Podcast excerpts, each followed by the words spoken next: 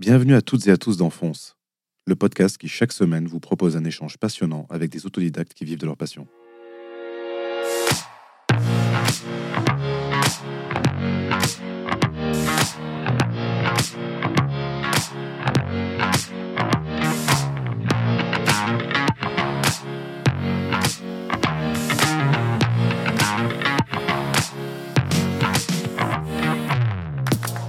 Septième épisode, j'ai le plaisir de recevoir Lorenzo de chez Strictly. Lorenzo est un passionné de hip-hop de la première heure et sa boutique, ouverte en 1997, a vu défiler tout ce que ce mouvement a de meilleur. De ses débuts en tant que DJ, à l'ouverture de son shop jusqu'à la co-création de la marque Space Monkeys, nous retracerons son parcours et comment cette passion s'est érigée en art de vivre.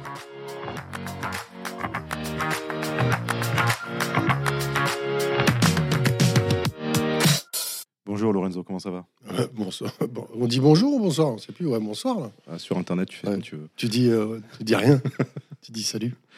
Tu es avant tout un, un vrai passionné, un passionné et activiste du mouvement hip-hop, un pionnier du streetwear. Tu es aussi DJ, beatmaker, créateur, photographe, commerçant. Je sais pas ce que j'oublie. Bah, Rémi Bricard, accessoirement, un multi-instrumentiste passionné d'urbanité, on va dire. Je suis ravi de t'accueillir sur ce podcast car s'il y a bien quelqu'un qui fonce, c'est toi. Euh, avant de parler de, de toutes ces passions qui, qui t'animent, euh, j'aimerais qu'on revienne, si tu le veux bien, sur, sur les débuts, sur ton enfance. Euh, Qu'est-ce que. Déjà, je crois que tu es né en 78, si je dis pas de bêtises. 75. Ah, 75. Mais c'est gentil, t'es gentil. Nous, il essaie de me mettre bien, c'est cool. T'as grandi sur Dijon, c'est bien ça? J'ai grandi à Dijon. Ouais. J'ai grandi à Dijon. Jus- Jusqu'en 95. Quand tu étais enfant, tu, euh, tu, tu voyais quoi comme métier?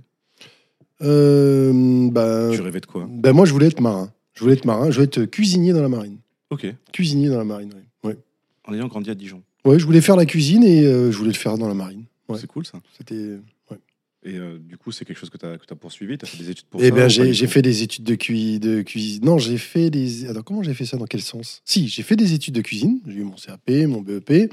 Et à un moment donné, j'ai commencé à aller euh, jusqu'au bout de mon process, c'est-à-dire euh, euh, faire le- les, les- les concours pour rentrer dans la marine. Donc, euh, j'avais euh, des, des tests psychotechniques, tout ça. Les- le, le niveau n'était pas trop élevé pour rentrer dans la marine. Au niveau cuisinier, ils étaient preneurs, donc euh, c'était moins, moins tendu. Mais déjà, quand je le faisais, j'étais plus très sûr de le faire à ce moment-là, parce que bon, j'étais déjà un peu zoulou. J'étais un peu déjà, euh, j'étais un peu déjà perturbé par par la culture hip-hop, et donc j'étais peut-être moins chaud d'aller dans l'armée. J'étais- Je commençais à entendre des discours différents, quoi? Bah, c'est justement là où je voulais en venir. Je voulais savoir, parce que c'est quand même un élément fondateur de ta vie, euh, comment tu as découvert le hip-hop? Mhm. et, et question euh, à la driver qu'on embrasse, euh, par quelle discipline tu as commencé? Wow. Euh, par quelle discipline? En fait, euh, le truc, euh, quand ça arrive, euh, quand je le prends pleine bouche, je vais dire, euh, il y a eu, euh, on a tous eu à un moment donné entendu les Sugar Gang, euh, tous ces trucs-là, mais je peux pas dire que c'est mon école celle-ci, Mm. Parce que moi je suis encore trop jeune, euh, voilà. Donc on va dire que je commence à, à décoller sur le sujet, euh, sur le coup des, ouais, des, des, des, des 16, 17, 18 ans. Et euh, donc de 16 à 17, je suis un consommateur de cassettes. euh, Je vais à la Fnac, j'achète mes voilà mes NTM, mes Mhm. IAM, euh, mes Public Enemy, mes LL Cool J, mes mes Run DMC, enfin ce que je peux trouver parce qu'à mon avis à l'époque il y avait déjà des mecs qui étaient plus vieux que moi donc euh, ça serrait déjà à la source. euh, je veux dire euh, Dijon, faut remettre euh, dans le dans le contexte. Dixit, la- le morceau de Hal, un- les, les lions poussent dans la viennent de la brousse. Je me souviens plus. Les lions viennent. bref, c'est un truc qui est sur l'opération freestyle de, de Cut Killer. Le mec est de Dijon, il explique bien tout ce, tout ce, tout cette, tout ce, tout ce, tout ce tous ces moments-là à Dijon. Donc euh, j'achetais ce que je pouvais à l'époque.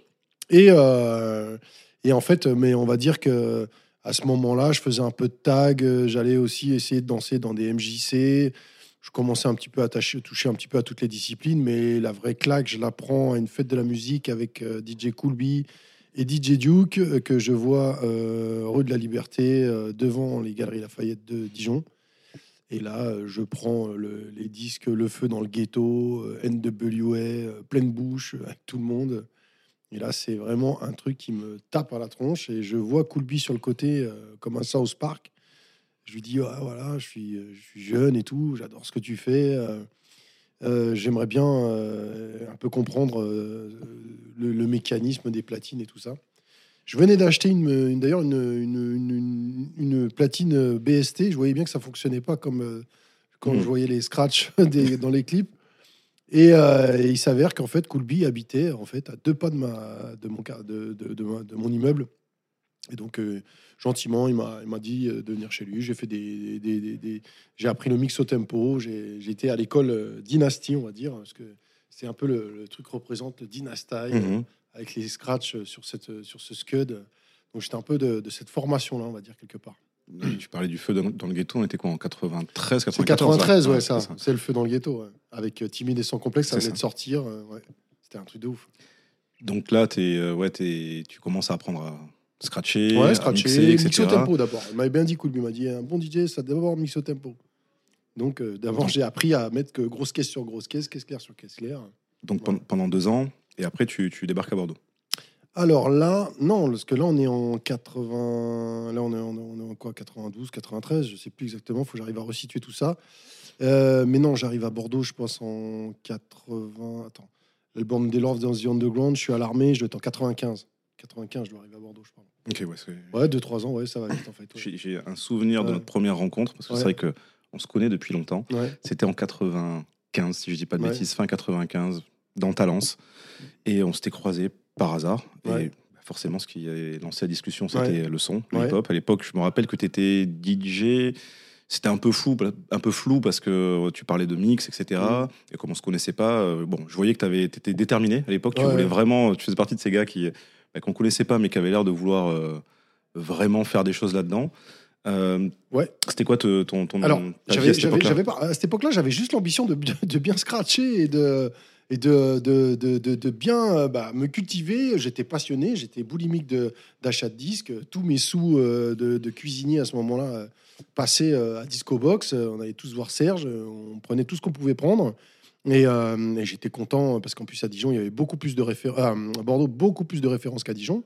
Donc quand, j'étais content, j'étais super. à ce moment-là, il m'en fallait pas, m'en fallait pas plus que ça, quoi. Des bons disques, je rentrais chez moi, je les scratchais, je regardais tous les plans que je pouvais faire avec, les mix, je, je faisais des petites mixtapes de R&B, des petites mixtapes de, de, de hip-hop, euh, même les deux. euh. Enfin voilà, non, c'était, euh, c'était, euh, c'était naïf et c'était, euh, par contre, ouais, c'était, c'était vécu à fond, quoi. C'était. Ouais, c'est ça qui était Ouais. intéressant quand même, c'est qu'on Mm. était tous à l'époque, dans- enfin, dans cette génération, Mm. euh, imprégnés de la musique, plus ou moins fortement. Mm. Il y en avait qui, qui essayaient de rapper, qui essayaient de faire un peu de musique associée. D'autres qui étaient dans- plus dans- avancés, plus structurés. euh, Ouais. ouais. mais toi, tu faisais quand même déjà partie de ceux qui hum, semblaient déterminés. C'est-à-dire Mm. qu'il y en avait certains qui s'essayaient, qui Mm. s'amusaient, mais ça allait pas plus loin, comme Mm. toutes les passions de, de- de- de ouais. jeunesse. Euh, mais toi, déjà à l'époque, euh, on voyait que tu, bah, comme tu le dis, tu faisais des mixtapes, tu essayais de. t'étais, euh, com- comment tu, tu, t'es- tu te nourrissais à l'époque ou Comment tu, tu apprenais à l'époque déjà euh, À l'époque où, on, je reparle, on parle d'une époque où il n'y avait pas Internet, Ouais. où il fallait, comme on dit, diguer, chercher l'information. Eh ben, à Dijon, on était bien organisé en fait à l'époque. Euh, C'était, euh, je me souviens donc d'un danseur qui s'appelait Nike et Jedi, qui sont un peu des, vraiment des, des piliers euh, de la culture hip-hop à Bordeaux. Ce sont des danseurs et ils étaient déjà. ben, Il y avait une notion de mouvement quand même à cette époque-là. Donc, tu avais les mouvements qui se connectaient, c'est-à-dire qu'à l'époque, un Akhenaton, un, un, un cut killer, c'était pas une, une personne starifiée et éloignée euh, de toi, même si tu étais dans un bled perdu. En fait, à partir du moment où un Zoulou détectait un Zoulou, on était ensemble. Hmm. Donc, euh, il y avait une espèce de notion comme ça. Donc, euh, c'était les Zoulous se connectaient et c'était assez accessible malgré tout. Euh, Il n'y avait pas une espèce de starification et de distance. C'était, on, est, on était au début, aux prémices de tout. Donc, euh, tout le monde se connaissait. Et donc même nous, même moi qui étais donc, euh, moi j'étais plus petit, donc à ce moment-là, c'est pas moi qui allais faire les les les les, les, voyages jusqu'à Paris, mais je sais que par exemple Nike et Jedi allaient, on leur donnait de l'argent et ils allaient euh, à Paris euh, dans la boutique d'IMC acheter des cassettes de Kubert euh, Mm. pour voir les championnats du monde avec Alliance Ethnique. Enfin, tous ces trucs-là, donc c'est des trucs qu'on prenait. Et après, quand, dès qu'ils arrivaient, on dupliquait dans les vidéocassettes et on torchait la vidéo chez soi. Et c'était un truc d'autiste euh, solo. Mais, mais qu'est-ce que c'était bon de discuter de ces conneries Ça ne servait à rien. Mais qu'est-ce qu'on se sentait bien. Ouais.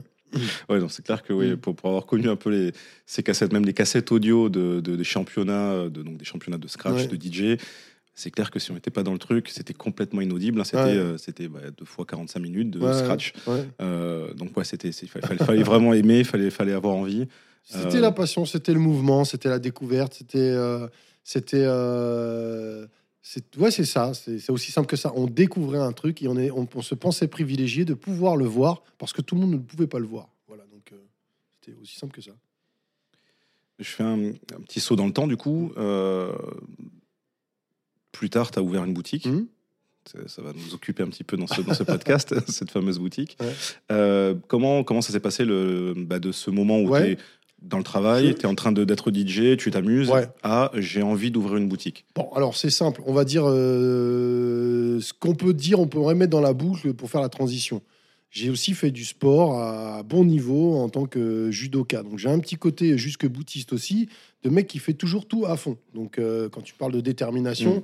je pense que ça vient de là. J'étais quand même dans un niveau euh, de compétition où euh, c'était un club, ça s'appelait l'Alliance Dijon Judo. C'était une grosse alliance de trois gros clubs euh, dijonnais et on se tapait pour être dans les dix premiers clubs français.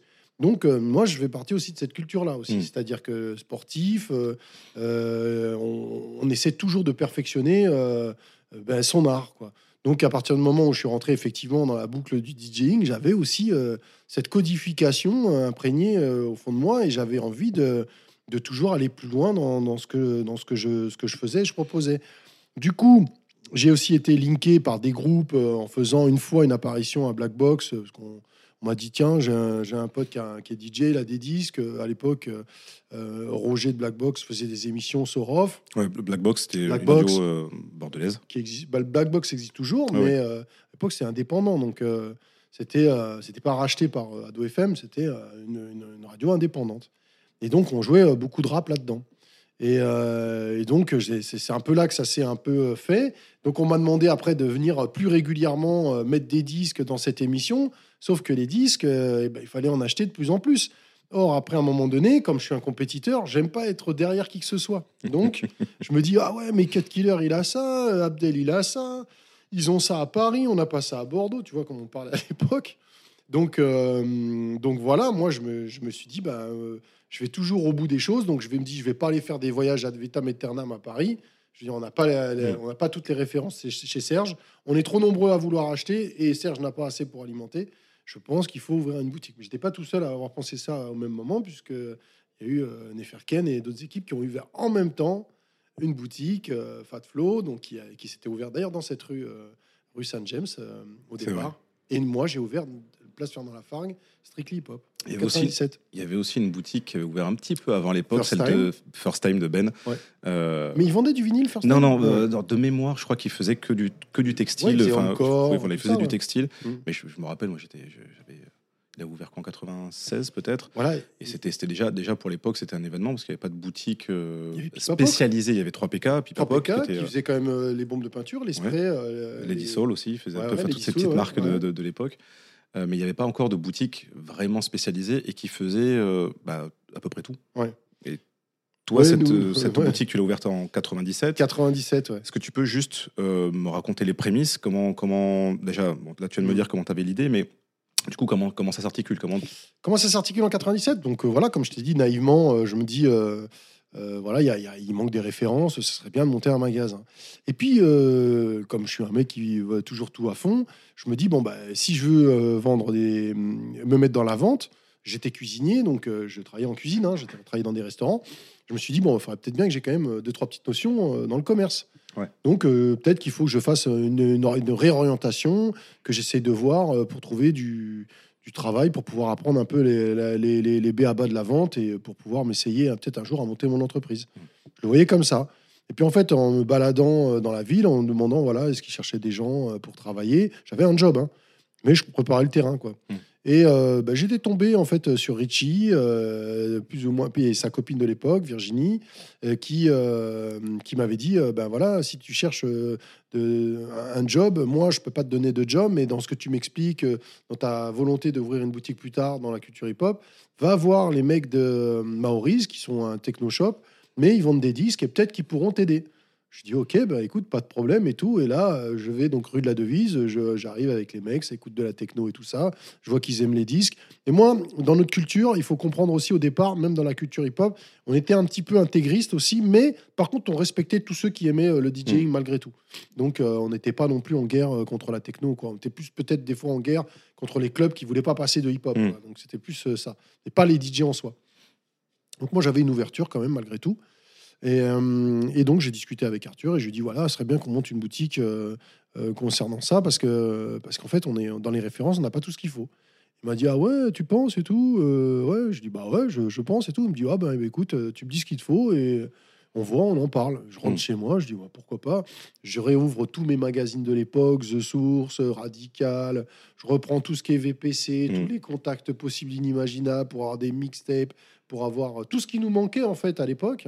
Et on parle encore d'une période où il n'y avait, pas- il y avait pas Internet. Il y avait pas Internet, ouais, il fallait des magazines, il fallait Ouais. des, et les références, c'était plus difficile à trouver. Ouais, voilà. Et en plus, je je, je, je, je, je rêve pas au plafond. hein. Je me je me prends pas pour un autre.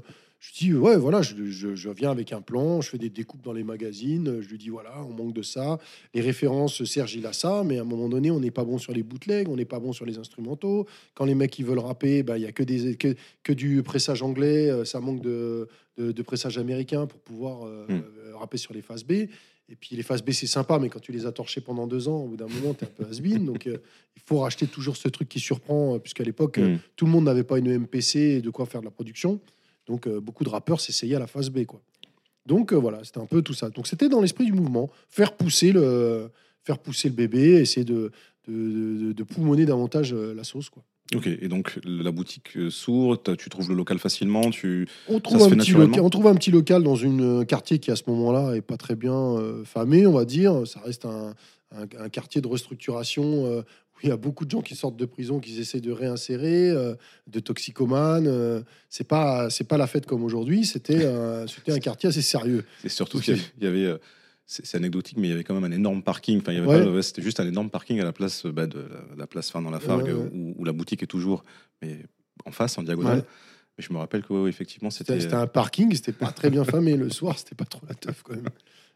Bonnes anecdotes sur tout ça, mais bon, on va pas y passer la vie, mais c'était quand même mouvementé. Et donc, du coup, on ouvre, euh, voilà, mais on prend le petit local, il faut, il faut, que ce soit pas cher, il faut qu'on puisse mettre le son euh, dans, dans la cave. euh, Enfin, à l'époque, on l'a même pas mis dans la cave, mais il faut qu'on ait de quoi pouvoir stocker. Donc, on a, on a trois petits étages, ça fait 60 mètres carrés, je crois. Non, au sol, même moins, ça fait 30-40 mètres carrés. Et puis, on ouvre de briques et de broc avec une espèce de, de filet camouflage euh, pour les, pour les chars, là. je me Puis on rappelle. met sur le comptoir, euh, on prend un meuble Ikea, on classe les disques là-dedans, euh, on met deux barres rétifs jaunes avec des, des- des assemblages au mur, on met trois suites euh, Vrong, Fila, Carhartt, des, des bricoles qu'on rachète chez ABC à Paris, qui était un importateur aussi. Et puis, euh, puis on s'appelle Strictly Hip Hop, on fait quelques bombes de peinture. euh, que Pipa Poc nous rétrocède sur Montana. Donc, tu vois, il y avait déjà un côté aussi, il était même pas non plus. euh, genre, euh, il n'y avait pas de Mm. pression. Il s'est dit, ouais, bon, vous voulez vendre des bombes, je vous vends des bombes. Il était un peu distributeur, on va dire, entre guillemets. Et donc, on a démarré comme ça. Et t'avais, t'avais des, des modèles de shop qui t'ont inspiré ou ça s'est fait vraiment au feeling en disant bah, je veux faire ça, ça, ça et ça ou... Eh ben, tu vois, ça, c'est une vraie question que tu me poses. Et c'est là, eh ben, aucun. Tu sais pourquoi? Parce que les, les, euh, les- tous les LTD et les, euh, et les et tout ça sont des shops que j'ai découverts quand j'ai ouvert la boutique. Pourquoi? Parce qu'avant, il y avait les grands qui allaient chercher les disques à Dijon, Ouais, qui ramenaient soit de New York, donc, euh, ou soit qui allaient à Paris. On donnait des sous, c'est eux qui y allaient. Donc avant, moi, je me déplaçais pas euh, jusqu'à jusqu'à Paris. Donc ce que je te dis, je rentre dans, ouais, je rentre dans ce mouvement, j'ai ouais, j'ai 14 et les, et les platines, je les ai à 18 ans. ouais. Mm. 14, 15, 16. Donc, donc voilà. Donc euh, non, non, à ce moment-là, non, je bougeais pas, je bougeais pas comme ça. Et donc, euh, ben, ben, ben, je peux te dire qu'il n'y a aucun magasin que j'ai en tête euh, au moment où je monte mon magasin. Ok, du coup, tu as eu quoi comme difficulté quand le magasin s'est ouvert? Est-ce que les difficultés étaient juste liées à l'ouverture d'un magasin classique? Ou est-ce que le fait justement de ne pas avoir de modèle de référence et en plus de te lancer dans une aventure que tu, bah, que Ouais. tu découvrais? Ben, comme je te dis, je découvre. C'est-à-dire que moi, quand j'achète les premiers disques, je vais à Sound Record parce qu'en fait, j'apprends que Sound Record fait une liquidation euh, pour, euh, pour arrêter euh, donc euh, Daniel euh, de, de- pas de Sound Record, je dis une bêtise de euh, euh, Ticaré, bah oui. Ouais, Tika. Ouais. Donc, euh, en fait, euh, quand j'a- j'apprends que Ticaré fait, fait une liquidation, et donc euh, je me rends en fait à Paris, au Hall, euh, avec un gros sac et du liquide sur moi, et je vais directement euh, chez Ticaré. Et donc, euh, bah, il y, a, il y a Dan euh, de Ticaré qui me, qui me réceptionne. Et il me dit, OK, t'es le gars de Bordeaux qui veut monter une boutique à Bordeaux. OK, cool. Et ben voilà, tu vois. Et c'était Spank qui était le DJ à ce moment-là. Ouais.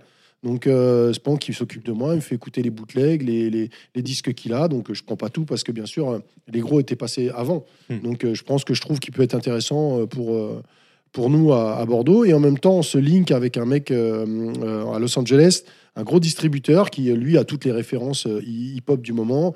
Donc, je fais un espèce de, de rachat de là, plus une, partie Hmm. import.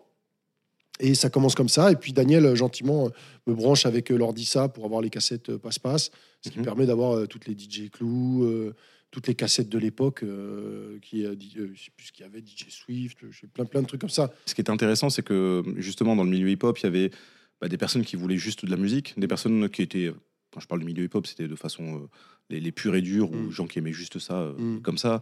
Euh, Il y avait de quoi se s'habiller, mais il y avait Mm. aussi les bombes de peinture.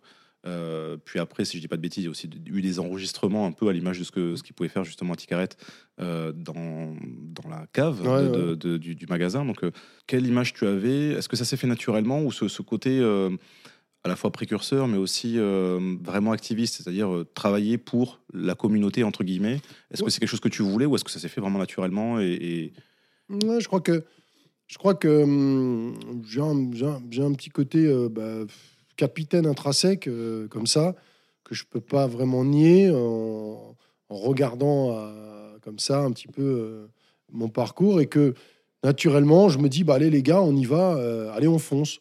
On essaie de faire le meilleur, on donne le meilleur et on essaie de, on essaie d'avancer quoi. Et donc euh, la notion à ce moment-là de commerçant ou de, de, de, de thune ou de businessman, je l'ai pas vraiment en fait. Hmm. J'ai vraiment un truc de, je kiffe mon truc, je gagne pas grand-chose, j'ai pas un gros salaire, mais je, suis- je, suis- je, suis- je suis content d'être au milieu de l'histoire.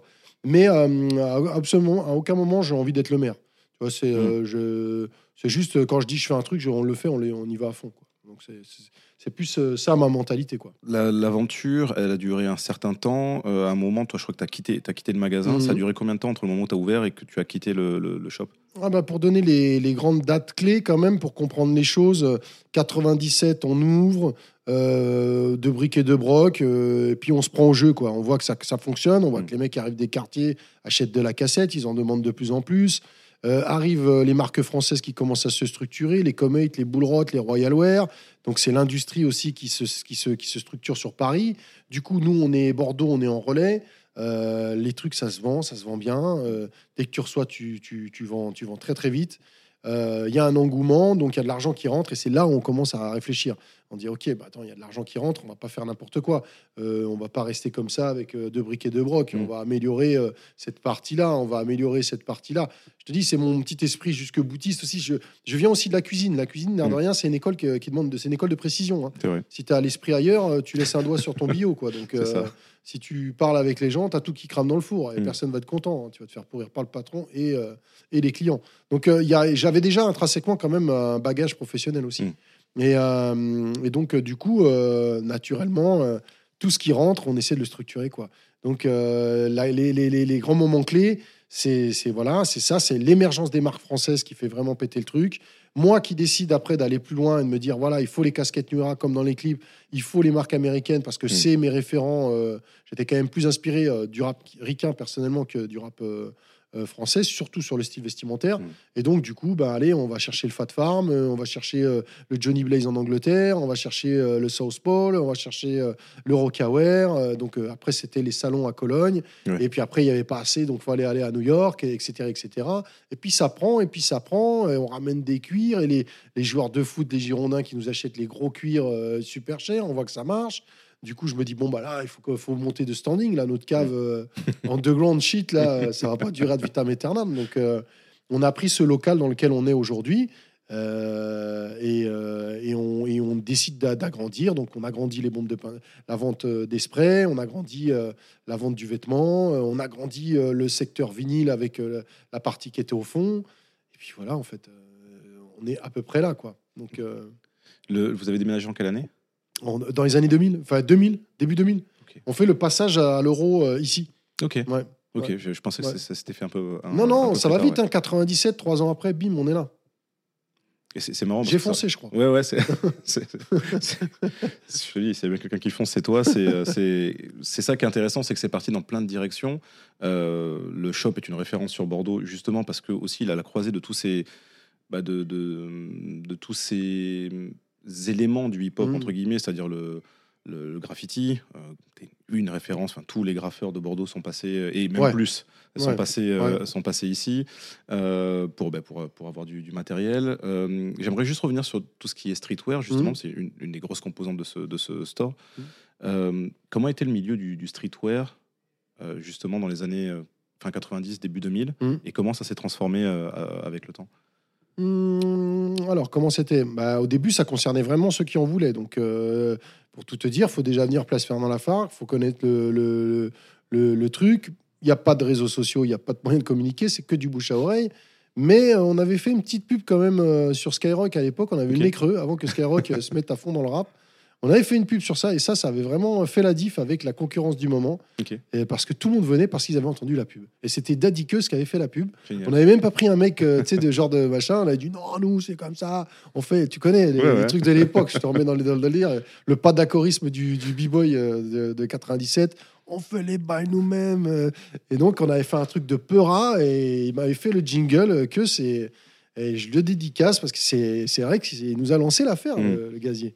Et du coup, euh, tout le monde, a- cette pub, euh, ça, ça a marqué. Aujourd'hui, il y a tellement de consommation partout, tout le monde s'en co- s'en cogne. Sauf qu'à l'époque, ça a vraiment marqué. Et ça, ça fonctionnait comme ça aussi. Strictly hip hop. 18% de la fac.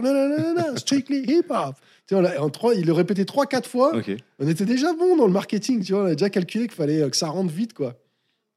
C'est euh, une partie, une période qui était intéressante parce que euh, un petit peu avant que le magasin ouvre, même, même après, parce que ça a continué, mais il y avait aussi cette émergence de toutes ces marques euh, euh, workwear, même si on ne le nommait pas vraiment comme ça, et toutes les marques utilitaires du, type Eli Hansen. mm.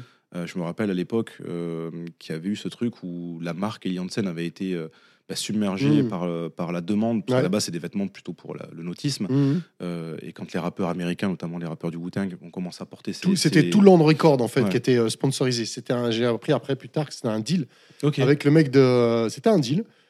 Avec, euh, si tu regardes bien, c'est tous les mecs de Land Record. Regarde tous les mecs de Land Record. Donc, euh, à ce moment-là, il y a le Wu-Tang, euh, il y a Mob Deep, il y a Sadatix, et tous ces gars-là, ils sont sur, les, sur les magazines de source. Si les gens retrouvent ce magazine-là, sur les publicités, c'est que des artistes Land Record. Le mec était linké avec le label Land Record. Donc, tous ces gars-là avaient du, du Alien 7. Et c'est vrai que bah, bah, forcément, derrière, tout le monde voulait trouver ces, ces vêtements, mais Mm. personne ne savait où les acheter. Encore une fois, il n'y avait pas Internet à l'époque et, et euh, les infos euh, se, se, se monnayaient cher. C'était les magazines. C'est ça, C'était les les- magazines. les Achetez magasins. ton magazine, mon gars. Exactement. Pour The Source. Et, et du coup, toi, comment, dès le début, euh, parce que c'est- et, ce que je voulais dire aussi, c'est que c'était avant qu'il y ait, euh, quand tu as ouvert ton magasin, c'était comme tu le disais, avant qu'il y ait aussi des marques spécialisées dans le hip-hop, Mm. euh, où c'était un peu les débuts, les, les Bull Rot, des choses comme Ouais. ça. Parce que je sais que, enfin, Bull Rot, je me rappelle en 96, était déjà là. Ouais. Euh, comment, est-ce que c'était facile pour vous de trouver du, du- des quantités, de trouver les bonnes marques, de, de, de sourcer tout ça Euh, Est-ce Euh. que, est comment tu faisais un déjà pour les, pour les trouver quand tu savais ce que tu voulais, et aussi bah, pour trouver des nouvelles choses qui n'étaient pas forcément connues, ce que tu fais beaucoup maintenant, Ouais, et dont on parlera, je Ouais. pense, un petit peu après. Bah, le truc, c'est qu'à l'époque, euh, le, le- le- point d'ancrage, ça reste les magazines, hein, ça reste The Source. Ça reste Radical, ça reste RER. C'est, pour les trucs français, c'était les magazines français. Pour les trucs ricains, c'était les trucs ricains. Déjà de les voir et de les voir porter, c'est que ça existe. Si ça Mm. existe, c'est que c'est shop-up quelque part, tu vois. Donc à partir de là, c'est où, c'est comment? Bon, On s'en fout, viens, on prend des dollars, on part, euh, on part à l'aventure, on part dans, dans Londres, on négocie avec les mecs sur place. Euh, il y avait un, un truc comme ça. Moi, j'allais à, à les premiers négos, je les ai fait à Flatbush, Brooklyn, euh, euh, chez un, marchand juif euh, qui était intégré dans le, dans le truc des, des parce que Flatbush, Brooklyn, c'est que des Haïtiens et des Jamaïcains. Mais les commerces, c'est là où les mecs, ils sont quand même sont tendus, quoi. Ils sont dans des quartiers. et c'est eux qui tiennent le business. Et je me, suis, je me rappelle être parti avec un Haïtien, un pote à nous, qui faisait. Son frère était ici et qui m'avait linké avec son pote à New York, avec son frère à New York. Et j'allais négocier des, des shorts Jaune ou des pots de pêche Jaune. Le mec, il pétait les plombs. Il pétait les plombs. Il prenait sa calculatrice, il la jetait dans le mur, euh, il pétait les plombs. Il dit Mais qu'est-ce que c'est que ces gars-là? Je peux pas baisser mon prix, c'est pas possible. Et moi, je, je comprenais pas. Je dis C'est trop cher. J'étais euh, breton tête de con et laïcien hyper négociateur. Et le mec a lâché ses shorts et ses trucs. Et j'ai réussi à faire mes colis et trouver de la sable cool. Et euh, c'était une bonne expérience. Et qu'après, je me suis dit Mais c'est vrai, quand je réfléchis, les marges, les trucs, l'envoi, le mec, il a dû euh, a trouvé insupportable. mais tu sais, ce côté. ouais, mais c'est aussi notre époque et c'est ce Mm. qui t'a formé. Mm. Euh, puisque ouais, ouais, tu pouvais pas commander comme on le fait maintenant, peut-être sur Internet, passer des coups de fil facilement, etc. Fallait se déplacer, fallait. euh, Et Ouais, C'est marrant ce parce qu'il fallait se prouver aussi des trucs. Tu vois, on est un peu un côté, ouais, je suis français, mais j'ai pas peur. Tu vois, il y a un truc de, de connard comme ça. Et en fait, euh, mais c'était marrant parce qu'à la fin, ça s'est super bien passé. Mec, on a, il, on a tapé le business, c'était cool. Mais, euh, mais c'est, ouais, tout un tempérament de l'époque. hein. On, est, on, est, on, est- on a du quand on rentre dans la culture hip-hop, je pense en, dans ces années 90, euh, on a du tempérament. Nos grands frères ont du tempérament Mm. et on a- ils nous lèguent du tempérament. Ça, c'est sûr. Ceux d'avant nous ont du tempérament. Ils ont des sacrées couilles hein, pour faire ce qu'ils font. faut comprendre, tu vois. T'as 14-15 ans, tu veux porter une brosse comme MC Search dans la rue, tu peux la faire. hein, mais... Et même, euh, tu vois, dans les quartiers rebeux, les mecs, ils sont. Ils te, ils te disent, fais quoi ton pantalon pour chier dedans et tout ça. Mais moi, j'ai entendu toutes ces conneries-là. Et si tu es dedans, c'est que tu es déterminé pour l'être. hein. Mm. C'était, effectivement, c'était euh, ouais, une, une autre époque. hein. Donc, tu es le pote de personne, en fait, hein, à ce moment-là. Tu es le pote de ta communauté. Mais c'est aussi ce qui, euh, ce qui caractérise tous ces mouvements euh, qui sont bah, maintenant assez ancrés. Le rock Mm. à, à son époque, euh, avec ses dérivés aussi, avec le Mm. punk, euh, le, le reggae aussi, Mm. on oublie le ska, euh, le hip-hop. Enfin, c'est des mouvements qui, ont, qui se sont aussi battus pour exister Mm. euh, et qui, qui ont réussi à exister. Mm. La preuve, quand on voit maintenant le rap Oui, est partout, le, le, euh, le streetwear est partout. Enfin, voilà, c'est pas contestable. C'est juste, quand tu remets le contexte, c'est celui-ci. Ouais. Et à part ces difficultés justement d'approvisionnement, de Mm. trouver, parce que c'était encore une autre époque, il y, a- il y a eu quoi comme grosse euh, euh, galère entre guillemets au- auquel tu t'attendais pas en, en ouvrant le, le magasin ou que tu as dû subir euh, Euh, les galères, c'est que déjà, bon, au début, ça paraît être euh, bizarre, mais déjà, quand tu encaisses ton premier client, tu, tu dis Ah ouais, c'est vrai, il y a un rapport d'argent. Tu, Mm. tu- Et, et bon, gré malgré moi, je suis toujours resté comme ça. Moi, je, je vends par, par kiff. Mm. Donc, et après, oui, je compte mon argent maintenant aujourd'hui. Je fais attention. Mais à l'époque, je n'étais pas trop regardant sur tout ça. Donc, euh, on a fait forcément, avec cet état d'esprit, euh, beaucoup, de, beaucoup d'erreurs. Tu vois, Euh, on a été autodidacte, on ne sort pas des écoles de commerce, euh, on n'a pas été épaulé, on n'a pas eu de conseil juridique. euh, donc, je peux, te prie- je te prie de croire qu'on a fait quand même quelques belles conneries. Quoi, tu vois mais on s'est régalé. Donc, mais on a appris sur le tas. Donc, on s'est pas enrichi très vite au Ouais. départ. On a fait gonfler notre boule, mais on a fait un buzz pas possible, sauf que j'avais un salaire euh, et un frigo euh, ridicule. Ce qui me rendait encore plus teigneux. Quoi. Quand Ouais. il y avait des rageux qui étaient jaloux de ce que je faisais, ça me rendait encore plus fou. Parce que j'étais même pas en train de pouvoir euh, me la raconter. Mm. Ouais, j'avais peut-être du beau linge parce que j'étais en ponction directe avec le tarot du mec qui achète dans son magasin. Mais c'est vrai que déjà pour l'époque, c'était beaucoup. quoi. Mm. Les gens ils se disent ouais, il, arrive à voir ça, moi j'ai pas ça. Il se la raconte forcément. hein. Et tu avais, des connexions à ce moment-là avec euh, d'autres personnes de ce, de ce milieu-là Ça s'est fait petit à petit ou c'était que des, des- des relations avec euh, bah, des fournisseurs? Alors, c'est-à-dire euh, des, des relations. Moi, j'avais des relations, euh, j'avais des relations avec les mecs, de, les membres de mon groupe de rap à ce moment-là, et donc toute la filiation et la Mm. concurrence qu'on pouvait se générer, mais qui était une concurrence positive. Avec, je sais pas, moi, les mecs d'OCK, du Bousca, les guerriers du son, Mm. tu vois, c'était bon enfant, c'était, c'était, on, on se connaissait, on, on- voilà, on- c'était un mouvement, donc euh, j'avais déjà ce, ce- ce- un petit peu cette, euh, cette affiliation-là. Après, sur les fournisseurs, comme je t'ai dit, j'y étais euh, tête bêche, euh, direct au contact. Et puis, Mm. tout de suite, avec des Dan, des Spank, des, des mecs, des, les, les, les, les- boss des Sound Records. et c'était des filous, hein, le boss des Sound Records. C'était un filou, celui-là. Oh, lui, c'était un fucking. Et les gars de LTD aussi, qui d'ailleurs, après peu de temps, ils- peu de temps, je rachète, les, je fais des business avec eux. Et après, ils s'installent à Bordeaux et ils essaient de faire leur truc en distribution, en, en- comment on appelle ça en- À l'époque, il n'y avait pas Internet, c'était en, par correspondance. Quoi. Ouais. Ils étaient à Bordeaux. Ouais, le gars avait tout revendu son affaire peu de temps après. Et, euh, et il, s'était installé à Bordeaux. Il était venu nous voir au magasin, très sympa. Tu parlais justement de, de galères, euh, que ce soit des galères bah, liées à ce, business-là. Comment tu as fait justement pour euh, euh, bah, top-dater ou te- te- top-grader tu Mais parce que c'est tout le mouvement qui s'est aussi basculé. Parce que les, après, tu vois, les Allemands, eux, ils ont compris euh, la puissance de ce phénomène, et de cette culture. Donc tout de suite, ils ont investi, contrairement à nous, les Français, où, euh, où le business a mis vachement de temps à admettre que c'était un vrai, une vraie puissance financière et un vrai business. Et ben les salons se faisaient déjà à Cologne et les salons euh, et des salons euh, qui Mm. rigolaient pas du tout parce que ça il y avait les, les salons hein, il y avait dans y avait les les, euh, les, les- stands Rockaware, Fajo 560, Fubu, euh, Willy Esco euh, déjà j'arrivais là-bas il y avait PNB Nation euh, c'était c'était dingue il y avait il y avait il y avait déjà de quoi remplir un magasin il y avait Eniche Mm. il y avait Pelé Pelé c'était des stands bien marketés euh, c'était déjà bien en avance et euh, dans ces salons-là, tu pouvais avoir Cool J qui vient faire une prestation euh, sur, le, sur le truc, ou euh, Cameron, ou. euh. Donc, non, Ouais, ça, déjà hyper structuré. ouais. eux, ils étaient hyper structurés. Les, les clubs à la Daggio, euh, euh, avec euh, les DJ Dice de Das FX, euh, les runs de Run DMC, euh, les, euh, les, euh, les. Comment s'appelle Les. euh, les hum, euh, merde, le, boss de Fat Farm de Def Jam, euh, Russell Simons. Tout ça, et les mecs étaient là. hein. Ils Mm. étaient là. Ils venaient voir les clients qui venaient les acheter en Europe, euh, dans les stands et tout. euh, donc euh, le marketing, et c'est oui, ça, ça te fait, euh, ça te fait, euh, ça te fait upgrader ton délire parce que là, tu te dis euh, ouais, d'accord. Là, on commence à être avec, euh, on commence à être perçu comme des clients.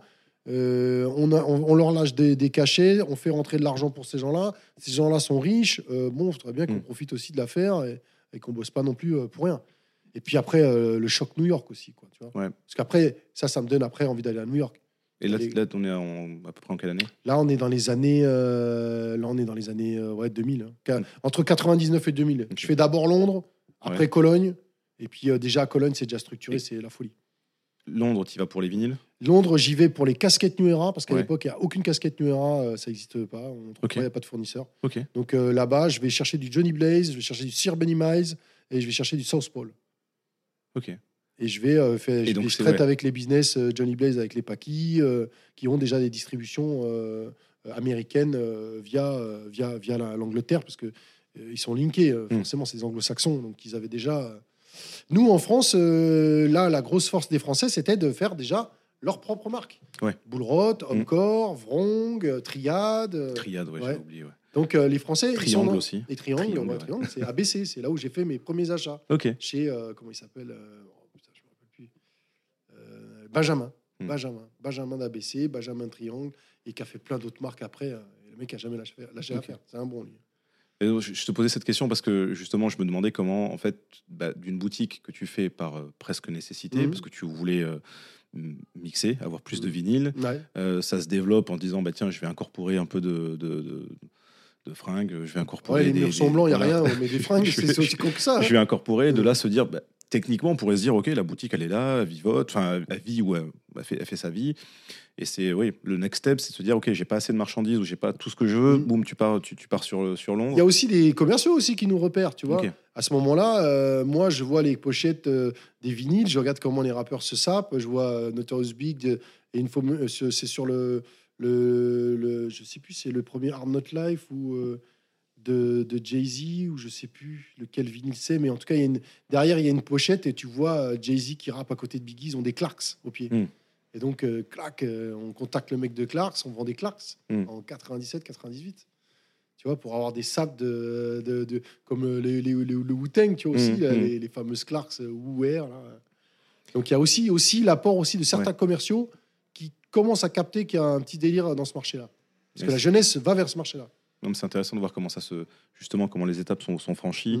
Ça se fait pas du, du jour au lendemain. Euh, tu parles de Cologne. Mm. Donc là, on a été sur, euh, sur New York. Mm. Donc après Cologne, New c'est New York. Bah ouais, et parce qu'il n'y a pas tout. Il manque Sean John, Hmm. il manque euh, Academics, il manque. Qu'est-ce qui manque Il manque aussi tout ce qui est Dourag, il manque tout ce qui est accessoires, les bandanas, les. Les euh, voilà, tous ces trucs-là. Donc, euh, moi, je pars à New York, je vais sur la 28, euh, j'essaie de ramener des fraîcheurs, euh, les chemises. parce que, pareil, même si c'était, il y avait de la distribution en Allemagne, c'était des sélections, c'était pas l'intégralité de, des collections. Donc, il manquait des fois les pièces chaudes qui restaient, qui n'allaient pas plus loin que le continent américain parce que il est, il est tamponné tellement fort que Ouais. il n'y a aucun intérêt de perdre de l'argent à les envoyer euh, pour les vendre plus loin en Europe. Mm. Donc après, euh, comme t'as des, en plus c'est comme si c'était un milieu testo, tu as toujours un mec pour se la raconter dans ton magasin. Ouais, mais bon, t'as pas ci, t'as pas ça. Ceux-là, je les ai mangés, mon gars. Je les ai bouffés. Comme je suis une tête de con, et ben j'ai dit attends, tu vas voir. Et quand il revenait, par contre, je les loupais pas. hein. Eh frérot, wesh. Tu m'as dit ça, machin. Tu l'as pas, toi non plus, là? Ben, elle est là. C'est ça. dit, ouais, le gars, il toussait à l'intérieur. ah, j'ai dit, serpent, frérot. C'est là où on est. En fait, c'est c'est avec ces gars-là, et je les remercie. C'est grâce à eux qu'on est devenus commerçants. Mais, non, mais, Mais ce que tu vrai. racontes, ce qui me fait rire, ce qui me fait rire, c'est que ce que tu racontes, c'est- c'est l'esprit hip-hop. C'est Mm. euh, je rappe mieux que toi, Mm. je, je graffe mieux que toi, je danse mieux que toi. Je... C'est le, battle, c'est Ouais. ça. C'est Ouais. le gars qui vient dans ta, dans ta boutique, à la base, il vient pour, pour acheter. À un moment, voilà, il va te piquer un peu. Mm. Bah, c'est le battle, quoi. C'est Ouais. c'est, euh. Je suis piqué, bah, ok, attends, je reviens et, et je vais Ah te non, montrer que. Combien, là, là, j'ai vu les gars, ils disent Ouais, mais mon cousin, il est à New York, il a des prix et tout. Je dis Mais si ton cousin, il les a à ce prix-là, moi, ça m'intéresse, tu me l'envoies et je lui rachète tout son stock. mais qui venait jamais. tu vois? Était, il était bluffé. Je lui dis Tu sais, j'allais loin même à l'époque. Je prenais l'argent dans la caisse. Je dis Tiens, ta, ta, ta, je lui montrais les billets. Je dis Je le prends maintenant, là. Tiens, viens, cache, viens, on parle, machin, cache. Et ouais, donc. euh, mais c'était ça aussi, tu vois, si tu veux tenir le pavé, si tu veux avoir une consistance dans cette époque-là. Franchement, tu es obligé de, de faire un peu de show, quoi. Tu es obligé de. C'est aussi. euh, ce que- le- rien. Non, mais c'est- Mm. c'est aussi le, le- la marque, enfin le, le marqueur de cette longévité. Mm. La boutique, euh, le, shop est ouvert depuis 97.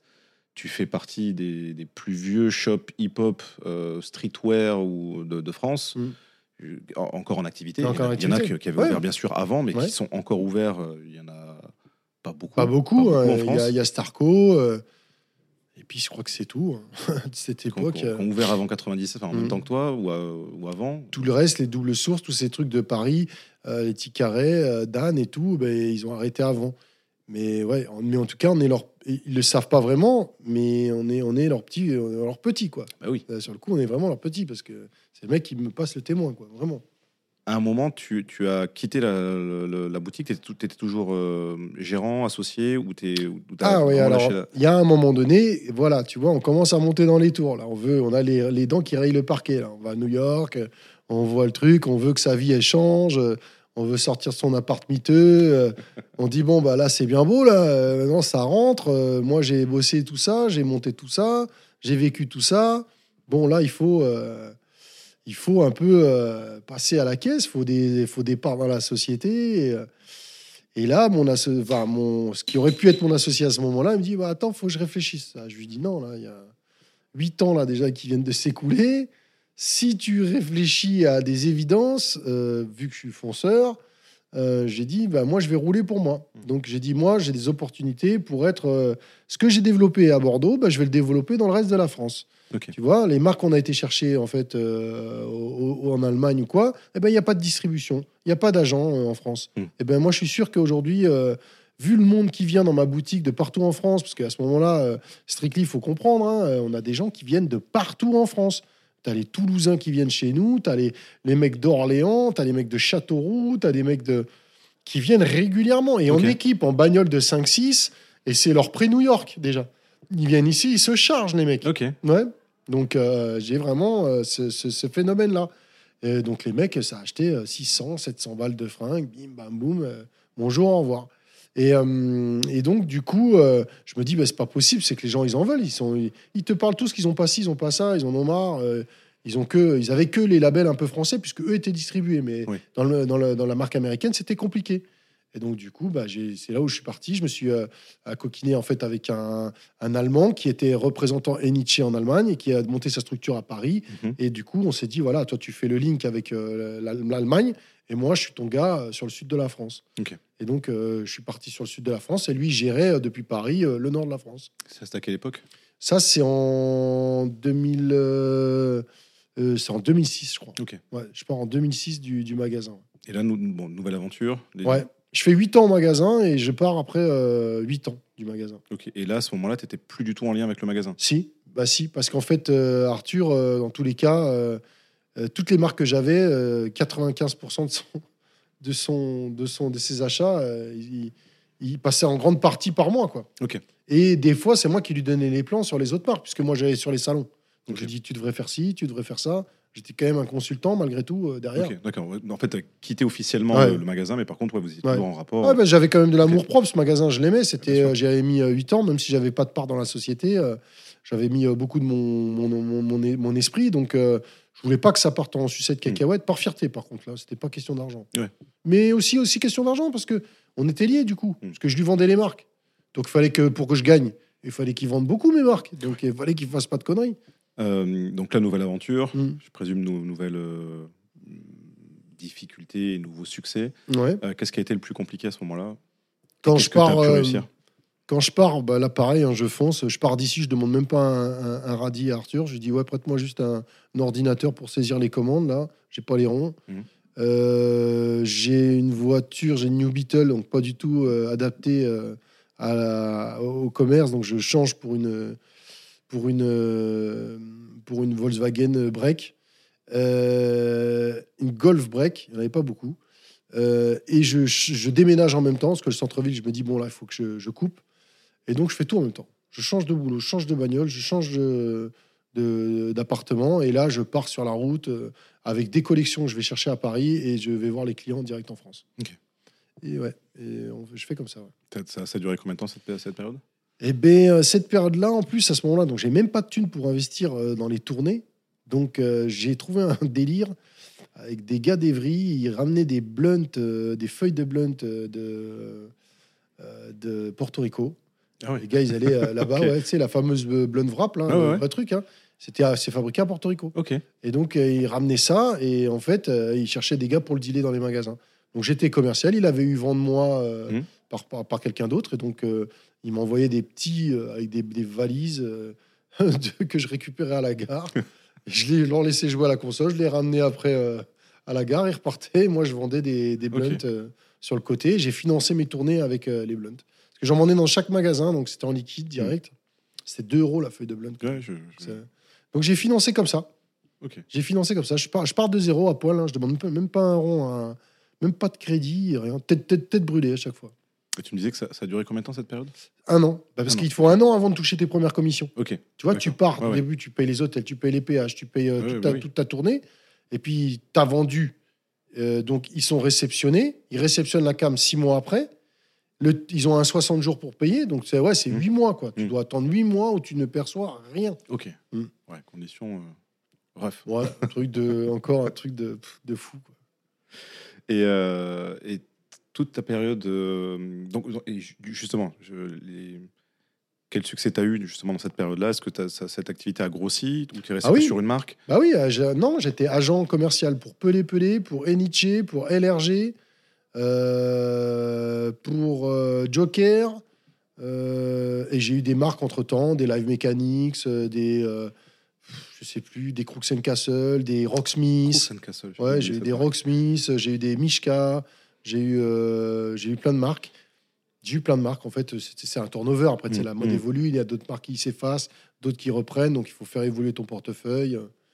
Donc, voilà, j'ai fait ça pendant huit ans. Et, euh, et à un moment donné, euh, j'ai rencontré, en fait, j'ai vu des t-shirts euh, chez un de mes clients qui était euh, 314 online. C'était des mecs de chez Bullrot qui, avaient, qui travaillaient pour Bullrot, qui avaient monté le site internet pour vendre du Bullrot. Mais comme Bullrot s'était un petit peu cassé la gueule, ils avaient continué leur site internet pour vendre des marques Mhm. que je vendais. Et donc, et de là, j'ai vu des t-shirts qui étaient dans leur entrepôt. Je dis, putain, c'est pas mal ça. Qui c'est qui fait ça? Je dis, ouais, c'est un gars à nous. Donc, c'était un gars, Julien, donc, euh, qui, euh, qui avait travaillé pour Bullrot et qui faisait, ce qui commençait à lancer sa petite marque sur le côté. Et ça s'appelait ça, ça Space Monkeys. Et donc, de là, je sens le truc. Je dis, ah ouais, tiens, je prends deux, trois t-shirts. Je contacte le gars. Je dis, tiens, donne-moi deux, trois trucs. Je vais tester sur, le, Mm. sur, le, sur la route. On voit. Je fais 20 clients. Je teste juste sur 20 clients. Et les mecs, ils cartonnent les t-shirts. Sauf que pour envoyer les t-shirts, les mecs, ils galèrent. Ils galèrent, ils n'arrivent pas à envoyer dans les temps. Je dis, mais mon client l'a commandé, vous envoyez pas Ah ouais, mais il faisait ça en dilettante, en fait. Ouais. Parce qu'en fait, il faisait aussi du covering sur des voitures de luxe et tout ça. Donc, euh, ils, faisaient- ils se Ouais, faisaient ouais. plaisir, mais euh, ils n'étaient pas à fond dans leur délire, quoi. Et donc, j'ai dit à, donc à Julien, à ce moment-là, j'ai dit, bah écoute, gros, euh, là, ton truc, ça plaît. Ça peut faire quelque chose. Donc, par contre, s'il faut avancer, moi, j'adore les gars. Je les trouve, c'est vraiment des bons gars, mais là, on sent bien qu'ils sont plus Mm. attirés par les bagnoles que par le truc. Donc là, je sais pas comment on fait. Je dis soit on voit le truc autrement, soit moi, je vais pas insister parce que je sais que ça va être compliqué. Quoi. Mm. On va s'enterrer dans un truc. euh, il me dit, bah, qu'est-ce que tu vois comme solution? Bah, Je dis, je sais pas. Et puis un jour, je rencontre un, euh, Jean-François Caillé, qui était en fait le, le frère de DDP, qui était l'associé DDP au départ, qui lui a des entrepôts à Gradignan. Et je lui dis, voilà, j'ai une histoire. euh, c'est- Est-ce que ça t'intéresse de développer ce truc-là? Et on signe à trois, on prend des parts. Et là, on part sur Space Monkeys. Et, et donc, je lâche mon portefeuille de marque américaine pour me consacrer complètement à, à la marque euh, Space Monkeys. Et ça, ça dure 4 ans.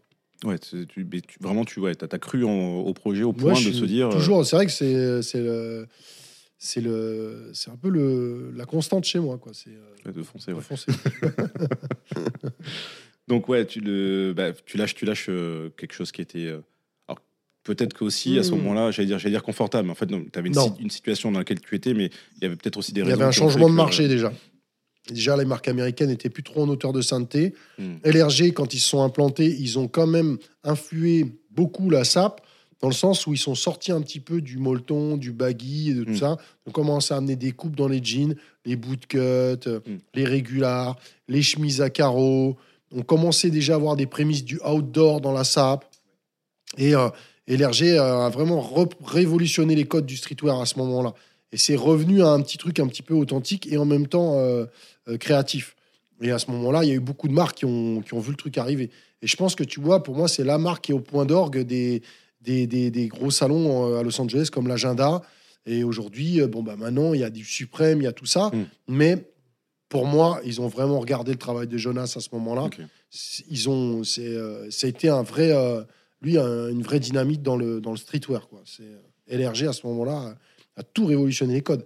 Regarde tous les mecs qui ont été chez LRG, ils ont, ils ont pété par la suite. Kanye West, euh, Two Chains, euh, tous les mecs à un moment donné, tu les vois dans les catalogues RG en train de porter du, du LRG. Mm. Et, et- et- et les années après, durant, euh, même après la mort de- du, du- du principal euh, créateur de la marque, les mecs, ils sont, ils sont, ils sont aujourd'hui, ils sont tout en haut.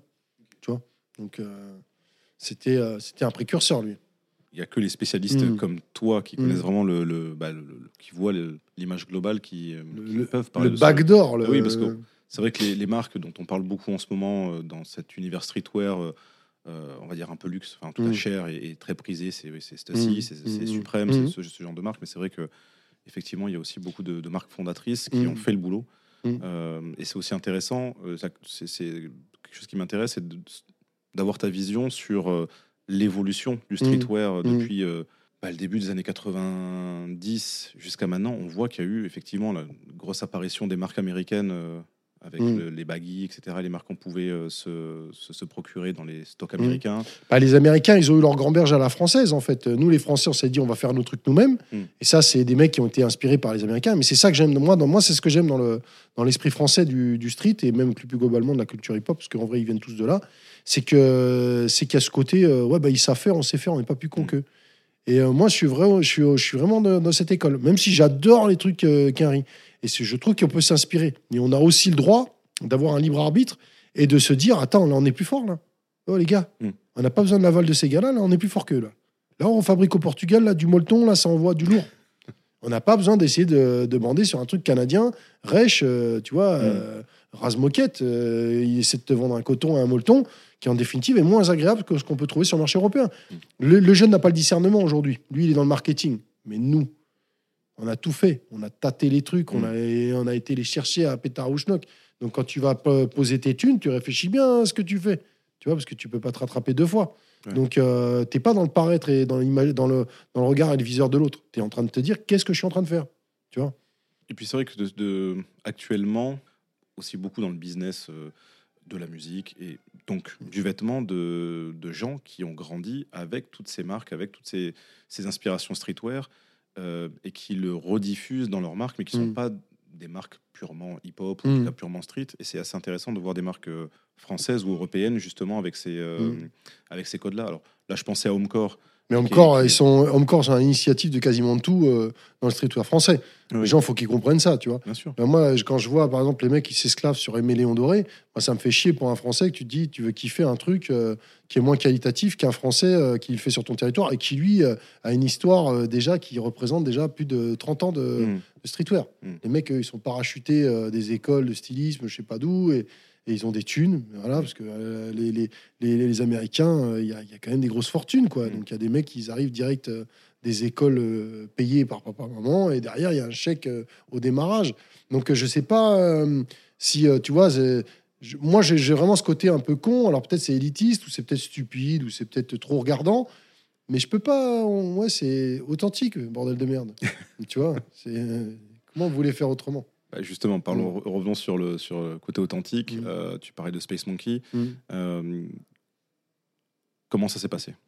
Space Monkeys, bah, Ouais. comme je t'ai dit, je vois des t-shirts, je contacte euh, le gars qui les fait, il me dit ouais c'est cool, tu veux les Mm. vendre, ok. Moi j'ai en tout cas j'en couche, je dis ouais, vas-y, j'implante, on fait le truc et et, euh, et après les livraisons se passent pas bien parce que les, les gars qui sont à, à l'origine des livraisons, euh, je, je, c'est pas les accabler, je, je les adore, c'est c'est juste que je sens qu'ils sont pas, ils le font mais c'est un, c'est un truc à la cool. Déjà ils sont déjà en place, tu vois, ils ont pas besoin de ça pour vivre. Ouais. Donc, euh, euh, c'est des mecs qui sortent de chez Boulrot. Ils ont, ils ont fait ce qu'ils avaient à faire à ce Mm. moment-là.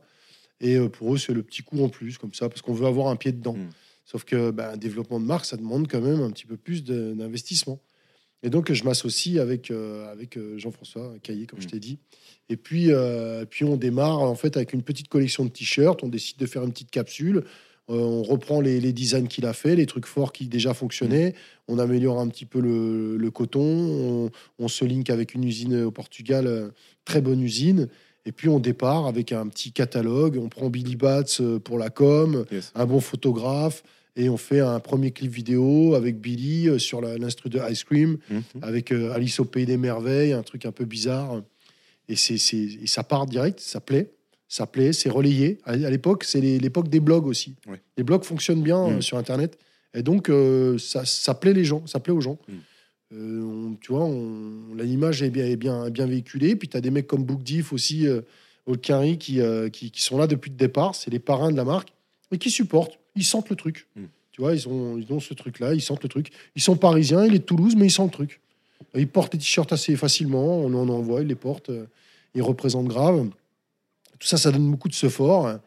Et puis la vraie explosion, elle est avec euh, Caris et les singes viennent de sortir du zoo. Là, on place le, le suite d'Isobé parce que euh, Julien est linké en fait avec les mecs de thérapie, surtout le, le chinois. Et, euh, et lui, il peut pas placer sur Booba à ce moment-là parce que Booba, bah, il a son uncut, euh, Mmh. Ouais. et il, fait, il vend sa sauce, hein, c'est Mm. normal. Et donc, eux, ils essaient de se placer dans l'équipe, on les voit pas bien. Alors, euh, tu vois, ils, se- ils se sentent un peu, euh, tu vois, redevables parce qu'ils adorent la sape et Mm. tout, et puis ils veulent en avoir encore. Donc, ils disent, bah attends, mais là, on a un nouveau gars qui va arriver, mais lui, il va tout casser, et t'inquiète, on va te mettre un truc dessus, ça va le faire. Et là, il nous fait les singes viennent de sortir du zoo avec le disobé. Mm. Bam, et alors là, oh, explosion. On avait le site qui était bien euh, alimenté, on avait mis la, on avait mis euh, la distribution en place, on avait le, le stock, euh, on avait quelqu'un qui pouvait gérer l'internet. Et là, ça a commencé à diffuser, diffuser, diffuser. Et moi, après, j'avais plus qu'à passer euh, Mm. dans les points de vente de France et, et voilà, faire grossir les collections, ramener de la casquette. On a fait des collabs avec Starter, on a fait des collabs avec euh, la Sonic pour faire un poste radio, euh, on a fait des collabs avec Grums, on a fait des collabs avec Tilt, euh, on a fait des collabs avec pas mal d'artistes. Puis voilà, ça, ça- ça- c'était une marque qui était cool. On travaillait aussi bien sur les segments euh, skate avec des ou BMX avec des Alex Jublin qui étaient des mecs. euh, bah, c'était le top euh, top top 5 mondial des des, des, des- des mecs en flat BMX. les mecs qui nous représentaient. Donc euh, on a on arrivait à arriver dans, dans plusieurs types de, de, de secteurs et puis on est on a quand même monté jusqu'à 200 points de vente sur l'Europe quand même. Donc, Ok. euh, ouais. Donc Ouais. on était on était quand même pas peu fiers. J'étais dans les belles boutiques euh, à- en Tchécoslovaquie, en Suède, euh, à côté de Stussy. On était vraiment sur les, sur les, sur les bonnes. euh, les bonnes euh, ouais. L'aventure, elle a duré combien de temps de... Mais 4 ans, moi à mon niveau 4 ans, mais euh, Julien, lui, était là d'avant, mais il avait galéré 6 ans à essayer de lancer Mm. son truc euh, de son côté. Ça a vraiment explosé à partir du moment où on s'est associé. Mais moi, je suis parti pareil. euh, parce que si tu veux, il y avait une histoire de demande de rachat de parts. Les banques demandaient plus de garanties et à chaque fois, il fallait remettre de l'argent au capital pour pouvoir euh, euh, être caution du, euh, de, de, de, de la banque. Mm. Et si tu veux, bah, notre associé cherche à nous étouffer, à nous faire le rachat des parts, en prétextant un peu ça. Et donc ça m'a saoulé au bout d'un moment. J'ai dit, écoute, tu veux tout le pain, bah tiens, étouffe-toi avec. Et je me suis barré. Et pareil, j'ai rien demandé. Ok. Eux, sans pitié. Ok. Et je suis parti, euh, je suis parti à Charpente Métallique euh, pendant un an euh, à trouver du boulot. Et après, j'ai repris Strictly. Ok. Voilà. Donc ouais, donc, tu pars comme ça du jour au lendemain. tu- Ouais, moi, je suis comme ça. je, veux, je veux ne rien devoir. à Je suis. Voilà, c'est. L'argent, je sais en faire. Mm. J'ai pas besoin de, de flipper euh, sur mes capacités. Aujourd'hui, c'est différent. Je Mm. commence à vieillir, donc là, je dis bon, là, je vais peut-être un peu moins chaud sur euh, toutes ces, ces, ces montées de montagnes russes et ces redescentes. Donc, on va un peu euh, se mettre flat Mm. et on va un peu pérenniser. euh. Ouais, J'arrive avec une grosse expérience à l'arrivée. Tout c'est ça, c'est que tu. t'as- et puis surtout, tu as, été euh, vivre tes aventures, Ouais. euh, bah, pour la plupart jusqu'au bout. Mm. Donc tu, tu arrêtes l'aventure Space Monkeys, tu bosses. En fait, j'arrête et en fait, à ce moment-là, quand j'arrête, je dis à Arthur, je dis bon bah Arthur, c'est plus moi qui vais faire Space Monkeys, j'arrête et tout. Il dit ah bon, euh, putain merde, je suis dégoûté, euh, comment on va faire et tout parce que lui il le cartonnait euh, dans le Ouais. magasin à ce moment-là, Space Monkeys. Je dis non mais t'inquiète, ça va continuer, je pars, mais ils vont, ils vont continuer. Je sais pas comment ils vont faire, mais euh, mais ils vont continuer. Et, euh, et donc du coup, il me dit ah ouais mais moi ça se passe pas bien, là j'en ai marre. Il était avec un responsable qui lui pourrissait tout le business. Je lui dis, bah, écoute, Arthur, si tu veux, moi je viens, là, je suis, je suis dispo, hein, si tu veux, on revient, mais on fait un vrai projet, mais par contre, tu ne parles pas chinois. Je dis, je viens, euh, je veux départ dans la société et je veux pas mettre un rond pour les avoir. Mm. Parce que l'argent, je te l'ai mis au départ. Mm. Et euh, tu me l'as rendu. Moi, j'étais pas dans les papiers à 21 ans. Aujourd'hui, je dors plus. Donc, euh, il m'a dit, OK, voilà, je dis, je te propose le projet, c'est ça, on refait la boutique. Je te fais les. J'ai pris, en fait, euh, l'ancien modéliste 3D qui était chez Space Monkeys pour refabriquer tout le design du magasin. Donc, Mm. avec. Avec, euh, avec lui, on a, fait, euh, on a refait tout le, tout le design euh, du magasin. Et, après, j'ai trouvé l'artisan pour le faire, Wood by Silex. Et puis, voilà, on avec Gilles et, et, et Alex, on a refait ce magasin-là, tel que tu le vois aujourd'hui. Et puis après, tout était prévu d'être refait, mais malheureusement, plein de problématiques liées au rachat de l'immeuble. On n'a pas pu faire les enseignes. Après, on se tape les gilets jaunes, on se tape les crises sociales euh, en suivant. Après, le, bon, voilà, les six ans sont, sont écoulés. Accessoirement aussi un petit Covid Ouais. qui, est passé par là pendant. pendant Voilà, qui a, ans. qui a gelé pendant deux ans un peu le, le truc, mais c'est général, c'est pas que nous. Ouais, donc la, ouais. la boutique euh, réouvre, enfin, euh, et rafraîchit officiellement en 2021. Euh, non, non, rafraî- Alors, là, non, parce que quand je reviens, c'est en 2000. euh, Attends que je te dise pas, là, ça fait six ans. Donc, c'est en 2000, euh, 2016. De- non, 2014, 2015 ou 2014 Peut-être 2015, je reviens. Hmm. Je crois qu'il y a un an de latence entre. J'arrête en 2014 euh, Space Monkeys. Il y a un an où je travaille euh, de mon côté parce qu'il y a un problème de licenciement pour le responsable euh, qui, fait, euh, qui, complique l'affaire. Et, euh, et donc, euh, j'attends un an avant de reprendre le projet. Et, euh, et après, c'est parti. Quoi. Donc, euh, entre, entre temps, donc c'était 2015, 2015, 2000 2016, je veux dire, 2015 ou 2016, je sais plus. Hmm. Bon, bref, à peu près dans ces eaux-là. Et donc, voilà, elle, elle a été rafraîchie. euh, genre, euh, j'arrive en janvier. Hmm. Et euh, six mois plus tard, au mois de juin, on refait tous les travaux. Ouais. Et c'est vrai que On met là, à plat les stocks, on fait une liquidation, on, dé, on, dé- on dézingue tout. On dézingue tout et, et donc, et, et voilà, pareil, fonceur. Donc, on ouais, ouais. défonce toute la cave. quand tu es revenu sur, sur le magasin, Mm. c'est ça, il y a eu un projet de, de- de remise à plat. Ouais, de remise à plat. Et est-ce que tu peux justement euh, parler de ce, de ce projet? La boutique avait euh, besoin justement Oui, d'évoluer. Elle, était, Oui. elle, elle était dans quel euh, Dans quelle, dans quelle, ben, elle n'était pas en bonne posture à ce moment-là. Parce que moi, je pars, je pars donc 4 ans pour, sur l'histoire Space Monkey. Je pars 8 ans. Non, je pars 8 ans en tant qu'agent commercial. Mhm. Mais bon, Arthur, il, est, il, a, il a- il a plein de qualités, mais il, il lui manque certaines, certaines qualités qui ont fait que euh, le- la, la boutique, petit à petit, elle s'est euh, un petit peu dégradée. Et, euh, et donc, bah, c'est là où a, je pense qu'il a vraiment compris que c'était un binôme, Mm. tu vois, et qu'il ne pouvait pas tout tout seul. Et donc, parce qu'il y a des lectures qui sont liées à l'humain, des, des- des lectures de vision qui sont sur lesquelles je pense que j'ai plus de bah, plus de plus d'acuité là-dessus et j'ai des facilités Mm. euh, que, que, que lui n'a pas sur ça. Il a d'autres qualités, mais pas celle-là. Et donc, ben voilà, aujourd'hui, on est revenu ensemble. Et puis, on voit bien que là, en six ans, euh, on est revenu euh, là où on devait être. Quoi. Et donc la, la vision que tu as eue sur le, le renouveau Mm. de, de- de Strictly, euh, c'était. Tu peux nous en dire Les un grands plus axes Ouais, les grands axes. C'était déjà de réintroduire, en fait, euh, de remettre la sneakers euh, à proportion de ce que la sneakers était en attente à ce moment-là, Mhm. ou à la demande à ce, à ce moment-là. Donc, on a passé la sneakers qui était euh, derrière, devant, de ouvrir un vrai rayon pour femmes. Je pensais qu'à ce moment-là, les filles allaient demander la sneakers et je m'étais pas trompé. Euh, donc d'entrée, ça a bien fonctionné aussi avec les filles. Donc on a pris euh, vite euh, le, repris le marché là-dessus. Là où Ouais. les autres s'étaient endormis, Mhm. ils avaient les belles marques, ils avaient tout ce qu'il fallait, mais ils n'avaient pas plus que ça euh, mis dans la boucle les filles. Et donc, nous, on a repris un peu du, du poil de la bête avec ça. J'ai refondu les marques et l'offre pour un peu la rendre un petit peu plus casual et un petit peu plus mature, puisque en définitive, ben voilà, après 25 ans d'existence, Mm. euh, t'as pas besoin d'être aussi criard dans ton offre.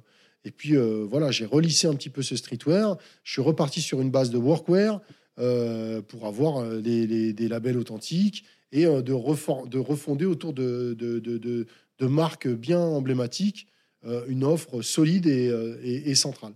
Et aujourd'hui, on est au stade où eh ben, on remonte en gamme.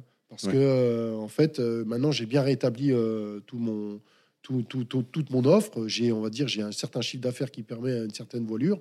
Et là, maintenant, je peux aller chercher autrement parce que je sens bien que euh, on, on est en capacité de, de, de- pouvoir amener des labels un petit peu plus, euh, un petit peu plus, euh, on va dire, euh, euh, onéreux, mais, mais qualitatif aussi, quoi. Donc, donc voilà, on, en- on en est là. Mm. Donc oui, c'était un plan. Il n'y avait pas de hasard. Si, si tu veux savoir la, la vraie, la- il y, a, y a- y a toujours un- un- un- une part de, une, une- une part de, de, de comment s'appelle, d'adaptation. On s'adapte, on, est, on est sur le terrain, on voit, on est, on est alerte, euh, on, observe et on prend des décisions euh, comme un capitaine avec la voile au vent.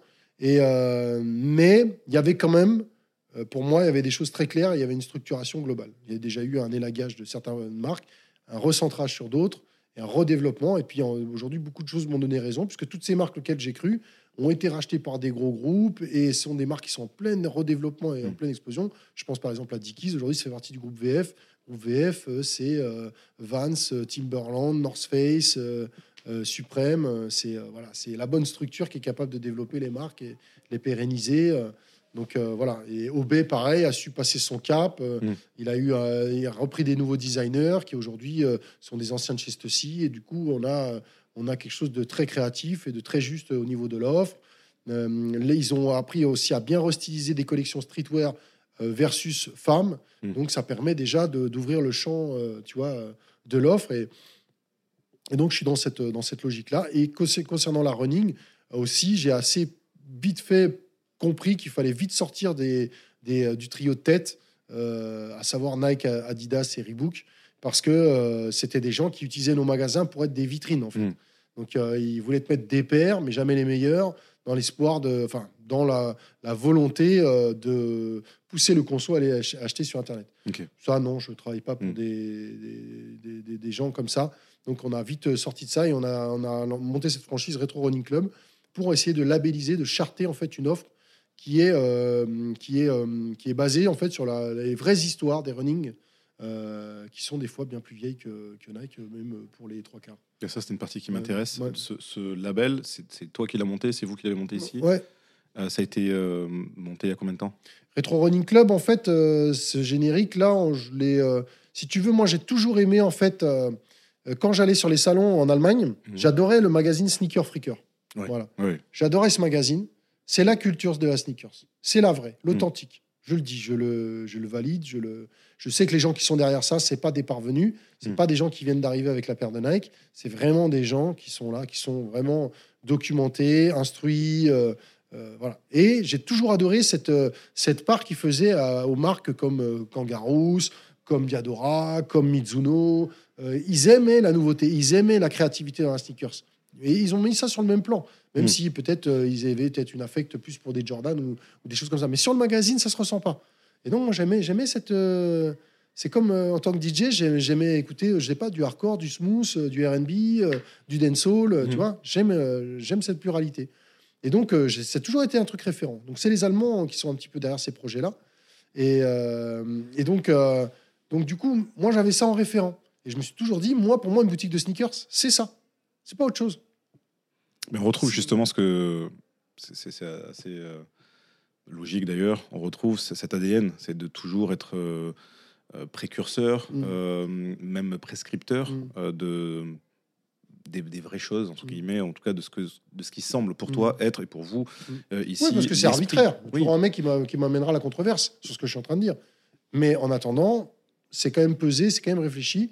Et, et je pense que, tu vois, ben, de toute façon, c'est dans les chiffres. Euh, Mizuno, c'est euh, 1904 ou 1906, je ne sais plus. Euh, Karoo finlandais, 1916. Hmm. Euh, Nike, ça arrive en 62. Ouais. Euh, Adidas, c'est plus tard. C'est avant, Nike, mais c'est plus tard aussi. Donc, euh, et euh, Caro, par exemple, revend les trois bandes à Adidas, tu vois, au passage. Ils sont les premiers à faire le système R et ils vont pas jusqu'au bout du brevet et ils lâchent le brevet à Nike. Donc, euh, tu vois, il y a des. y a- y a- on peut aussi tout faire dire aussi le. Euh, tu vois, mettre un pied de nez à pas mal d'idées reçues euh, sur ce milieu-là. Quoi. Oui, mais on revient encore à ça, le côté Mm. authentique, Mm. euh, sans être dans justement, enfin c'est le fond, Mm. parfois même avant la forme entre guillemets, Ouais. de, de- de savoir d'où d'où viennent les paires, de savoir de- quelle est l'histoire de, de, de ces chaussures, de ces marques, etc. Là, je vois en face de moi bah, les fameux Bob Kangol qu'on a tous vus Ouais. il y a très longtemps. Iconique, hein. Iconique, iconique. Plus, plus qu'iconique, Ouais. euh, bah oui, de, de LL Cool J à New Jack City, j'en passe. Euh, De- On l'a vu.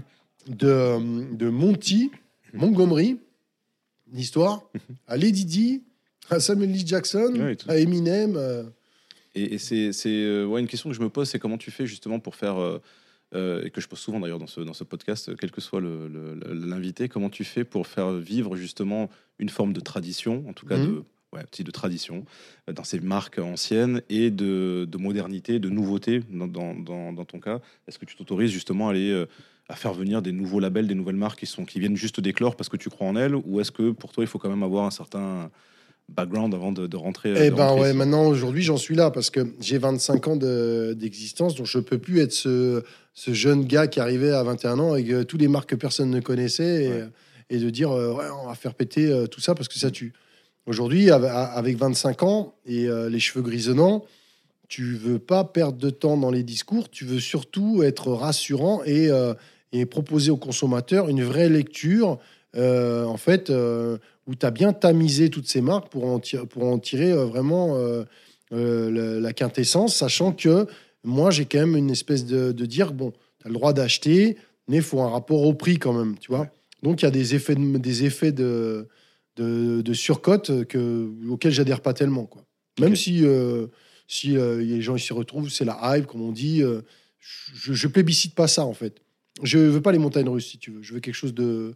Je veux des fondations, je veux quelque chose de, de, de- de stable et, et- et pur. Et, et j'ai pas envie d'être euh, en haut et puis après, plus rien, quoi. Ça m'intéresse pas. Et sans parler de marques euh, qui pourraient être hype ou chères, mais est-ce Mm. qu'il y a des marques justement au contraire que tu, je sais pas si tu fais toujours les, les salons, si tu vas, tu peut-être que maintenant tu te formes Ouais. différemment, c'est aussi une, Je vais toujours dans les salons. Ouais. Ouais. c'est ta principale source de euh, d'informations sur les nouveautés, etc. Bah, c'est simple, les, les lectures, c'est euh, c'est l'observation. Donc, je regarde toutes Mm. les marques. Je regarde tous les segments. Que ce soit le worker, que ce soit euh, le workwear, je veux dire, ou que ce soit euh, le sport, le sportswear, même si ça, ça m'attire un peu moins. J'aime les, j'aime les sneakers, mais je suis pas euh, fan 100% de, de- du textile issu du sportswear. Le workwear est quelque chose qui me, qui, qui me passionne davantage. Euh, parce qu'il y a cette conser- il y a- il y a- il y a cette volonté de durabilité, Mm. tu vois. Et Oui. donc, euh, du coup, j'aime ça, j'aime ça. Le vêtement avec lequel tu peux travailler, mais que tu détournes. Mm. Donc, il y a aussi une, une- une notion de créativité. Tu crées toi-même euh, ton, ton style avec, euh, avec des choses détournées. Euh, donc, euh, je regarde tout. Je regarde tout. Je regarde tout. Je, même chez les néo-jeaners, je vais aller au Premium, je vais aller au SIG de Berlin, je vais aller aux capsules, je vais aller au, au Who's Next. Je vais regarder tous les segments parce que chaque salon en fait représente un peu un, un regroupement de, de visions de vêtements, on va dire. Donc, je regarde un petit peu tous les, tous les segments. Et je, je tire une synthèse de tout ça. Et j'arrive à, à, à voir euh, une direction future, le coup d'après.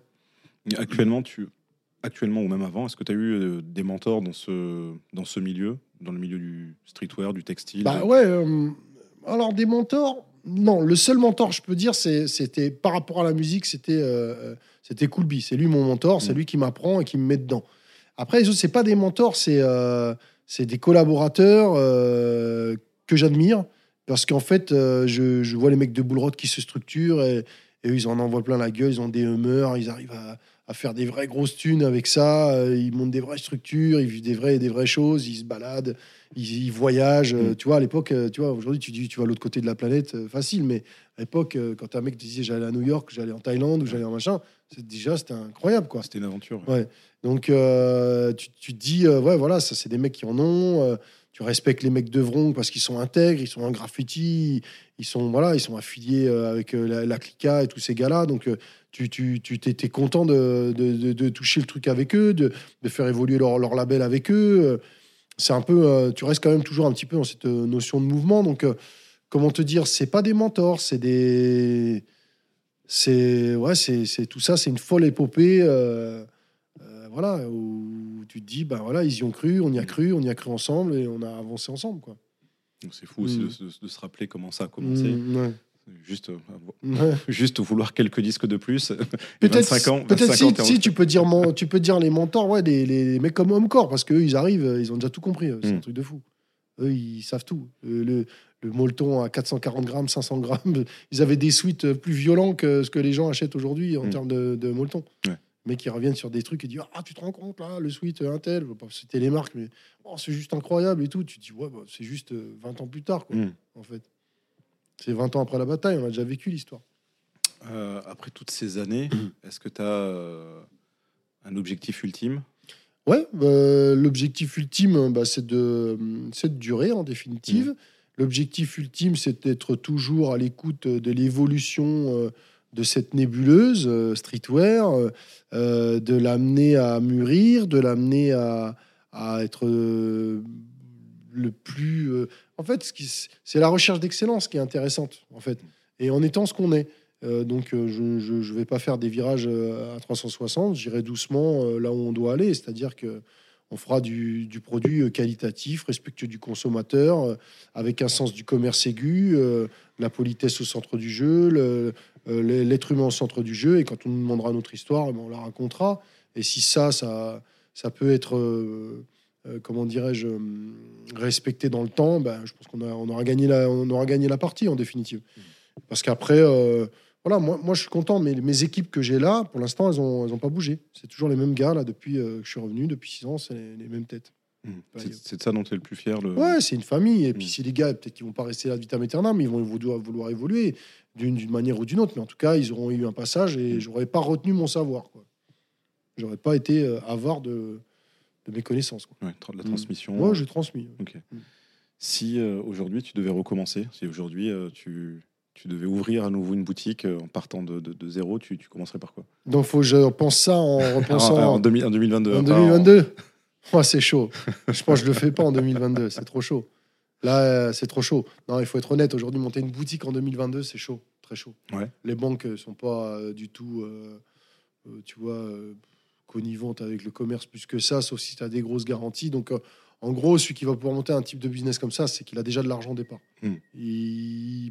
Partir comme nous, avec 9000 francs pour acheter des disques, aller avec un gros sac dans le TGV, à craquer le sac devant le magasin et remettre les disques. Enfin, tu vois, enfin, non, hmm. c'est ces histoires-là, sincèrement, euh, je veux rien enlever à personne, mais c'est plus possible. Les gens, ils ont mm. accès à tout. Il y a Internet. Euh, je clique un bouton, euh, je me fous du commerce. Moi, je suis quelqu'un. C'est, on est dans l'hyper individualisation, donc on est dans un truc où ben, il y aura un contre-coup de ça. Je pense l'être humain est quand même quelque chose qui se régénère quand même toujours à un moment donné. Mais là, on est quand même dans l'hyper individualisation. C'est, c'est, c'est le fond et mm. le, fond est bien au fond. Ouais, et en même temps, les boutiques comme, euh, comme la tienne euh, permettent de contrebalancer ça parce qu'il y a mm. encore, euh, et on le voit, des, passionnés ou en tout cas des gens qui sont en recherche de, d'informations, de transmission, de savoir, de légitimité, de, savoir être aiguillé sur des, des vrais produits. Et ça, bah, sur le net, c'est compliqué de le trouver. Mm-hmm. On, peut. Il y, a, plein de blogs, il y a plein de forums, il y a plein mm. de vidéos sur YouTube, il y a plein de choses. Mais, mais en même temps, ce, bah, ce rapport, comme tu le disais, mm. au, aux, clients, produits, au storytelling, aux gens, enfin, la transmission, de discuter. C'est quelque chose qui n'a pas changé. Euh, euh, non, c'est nécessaire. On a besoin mm. d'échanger, on a besoin de communiquer. Comme là, on communique. Les gens qui écouteront euh, recevront cette communication. Il y aura des gens qui admireront, d'autres qui, seront distants. Enfin, je veux dire, c'est dans tous les cas, il faut exister. Et donc, l'idée quand même, c'est c'est que c'est que il faut rendre vivant ce que tu fais. Donc, euh, si euh, ta, ta, seule passion, c'est l'oseille, c'est un peu flat, quoi, mm. comme énergie. C'est un peu... Euh, c'est un peu flat. Est-ce que tu as conscience, j'élargis un, mm. peu plus, même si je t'ai un peu posé la question tout à mm. l'heure, bah, justement de ta place dans, la culture hip-hop bordelaise, voire même française, parce que comme tu le disais, euh, il y a des gens des quatre coins de, de la France qui venaient ici, des, des gens qui sont passés par ici de toute Mhm. façon. euh, Mhm. euh, Est-ce que tu as conscience justement de cette, de cette place euh, que, que tu as? Est-ce que c'est quelque chose que tu recherchais ou c'est Hum, moi, moi, moi euh, comme je t'ai dit, j'ai- en fait, ça, ça- il y a eu beaucoup de choses. tu vois, je ne vais pas nier la, des fois la polémique qu'il y a pu y avoir sur, sur mon attitude. Je reste, un, je reste un peu un animal un peu solitaire. C'est-à-dire que j'ai un, un esprit d'équipe et de capitanat dans la réalisation des choses, Mm. dans le fait de, de faire ensemble des choses et les amener à la réussite. Mais après, derrière, tu as un cerveau, tu as deux pieds, tu as deux mains, tu es comme moi. euh, Propose-moi aussi des choses qui me. qui m'élèvent. Donc, euh, si c'est juste une espèce de moule qui se colle à ma coque de bateau, euh, je veux dire, ça, je mettrais le coup de raclette à un moment donné pour avancer plus vite, quoi, tu vois. Ouais, alors, c'est- C'est- c'est- alors c'est drôle que tu répondes comme ça parce que Mm. c'est pas forcément dans, dans ce sens-là que je te posais la Mm. question, mais c'était ce côté euh, euh, transmission. Moi, c'est Mm. c'est, euh, c'est- quelque chose que- qui, est, qui est imp- important dans- aussi dans, dans ce podcast, dans ce podcast, pardon, c'est ce côté justement. Mais oui, mais c'est pas, c'est pas, c'est pas, c'est pas, c'est pas tant écarté de ça parce que ce que je veux dire au final de tout ça, c'est que euh, je suis comme je suis. euh, je ne cherche pas à- les titres. Mm. Je ne cherche pas euh, que tu m'aimes ou que tu m'aimes pas ou que tu me valorises ou que tu me valorises pas. Si tu es en lecture de ce que j'ai produit, euh, tu dois voir un certain travail. Mm. Voilà. Et ben ça c'est déjà pas mal. Tu vois Parce qu'après euh, sur l'individu et tout, j'accorde bien à qui je veux. euh, euh, le temps et l'échange parce que parce que bah, je je sais pas je je, je t'ai dit je suis euh, je reste ce, mec des années 90 quelque part euh, euh, qui n'a pas approuvé qui que ce soit quoi que ce soit euh, et voilà on- ça, c'est c'est- la, la- la feuille est restée pliée trop longtemps pour pouvoir euh, changer du jour au lendemain c'est compliqué c'est on, on est les fruits de notre Mm. notre génération Mm. donc euh, voilà Pour finir, quel conseil tu donnerais euh, à quelqu'un qui a du mal à se lancer justement euh, dans, dans sa passion ou dans un projet? Alors, euh, moi, je dis qu'il faut jamais te mettre ses œufs dans le même panier, dans tous Mhm. les cas. Si tu regardes mon parcours, j'ai un métier dans les mains quand je commence à, Mhm. à, à faire ce, ce- ce job. J'ai déjà une formation. J'ai déjà une formation de cuisinier. Donc, c'est déjà une école qui est très dure. C'est Mhm. dur, euh, la cuisine. Et surtout, je te remets dans les années 80-90. Ça rigole pas du tout dans les Mhm. cuisines. Donc, euh, du coup, j'ai déjà le cuir assez tanné. Donc, ce que je veux dire, c'est que si tu crois juste qu'il faut suivre tes, aspirations- tes aspirations et tes rêves pour y arriver, je pense que tu rêves debout. Mm. Je pense qu'en fait, il faut quand même que tu aies des capacités à te surpasser. Mm. Donc, euh, si tu as déjà des backgrounds euh, liés au sport, euh, au dépassement de soi et tout ça, ben, tu iras chercher des choses que tu n'as pas. Mm. Et il y a de fortes chances qu'à un moment donné, tu obtiennes des, des, des- des résultats. Parce que tu as un mental qui est forgé, parce que tu as, as, des vraies bases intrinsèques d'éducation euh, sur l'effort, euh, sur la volonté, Mm. sur, euh, sur, sur, sur, sur le don de soi, sur l'acceptation de la défaite pour en faire une expérience et pas un point d'arrêt. Mm. C'est mais ça, c'est ce que tu apprends dans le sport, en fait. Tu vois, dans le judo, tu te fais rétamer, tu crois que tu es en confiance, tu crois que tu vas claquer tout le monde parce que tu défonces tout le monde à l'entraînement. Et ce jour-là, tu passes pas le premier tour. Mm. Et tu comprends pas. Et puis un jour, tu crois que tu as un peu un nœud au ventre et ce jour-là, c'est toi qui es en finale. Donc, euh, bon, bah, tu apprends la vie, c'est l'école de la vie. Ben, ben, dans, le commerce ou dans, quelque entreprise que ce soit, euh, les facteurs de volonté, ils sont, euh, de toute façon, je sais pas ce que les autres disent sur ces sujets-là, mais pour moi, c'est central. hein. C'est central. hein. Quoi que tu fasses, il va falloir, falloir te bouger à l'intérieur. Il va falloir te discipliner. Falloir. voilà. Donc, il n'y a pas de. Et après, il y a quand même aussi ce facteur passion. C'est le supplément d'âme. C'est celui qui fait que tu acceptes de prendre des coups dans la tronche parce que tu aimes tellement ça que, bon, tu, tu peux en prendre. quoi. Tu vois? Très bon Oui, conseil. c'est c'est quand même ça. Il y a quand même ça. Très bon conseil. Où est-ce qu'on peut te, te trouver, te retrouver? Eh ben, au magasin, euh, aux deux rue Saint-James, euh, voilà, donc euh, À Bordeaux, ouais. à Bordeaux, voilà, on n'a pas bougé là maintenant depuis euh, bah, 15 ans, puisque avant on était juste en face au coin. Donc euh, là, on peut le retrouver aux deux, aux deux rue Saint-James si tu, si tu veux voir un peu les, les, les, les- les propositions qui sont faites, les sélections qui sont faites. C'est, c'est non exhaustif, c'est, euh, c'est, voilà, c'est, une, c'est une lecture euh, qui change et qui évolue. Et, euh, Et quelquefois le soir en DJ set aussi. alors, Encore DJ 7, pas oui, oui, oui, mixes je- mixe toujours. euh, j'ai les gars du Café Brun qui me demandent toujours de mettre euh, un petit peu de son là-bas. Donc, donc voilà, j'ai les mains assez libres là-bas sur ce que je veux mettre. Donc, j'ai j'ai des sets assez éclectiques. euh, voilà, où tu peux t'amuser et en même temps tu peux découvrir. Quoi. Donc euh, voilà, au Café Brun. Suffit de regarder euh, dans l'Instagram du Café Brun les moments où il y a, enfin chaque semaine il y a le, il y a le planning des, des DJ qui officient quoi. Donc Parfait. là oui, ça, on peut me retrouver là. Merci beaucoup, euh, Lorenzo, pour Ok. cet échange passionnant. Ok, merci euh, ça va, ça fonce.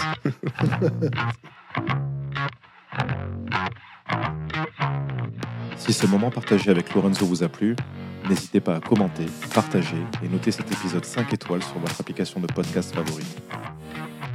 Vous retrouverez toutes les références de cet épisode sur le site fonce.fm et sur vos réseaux sociaux.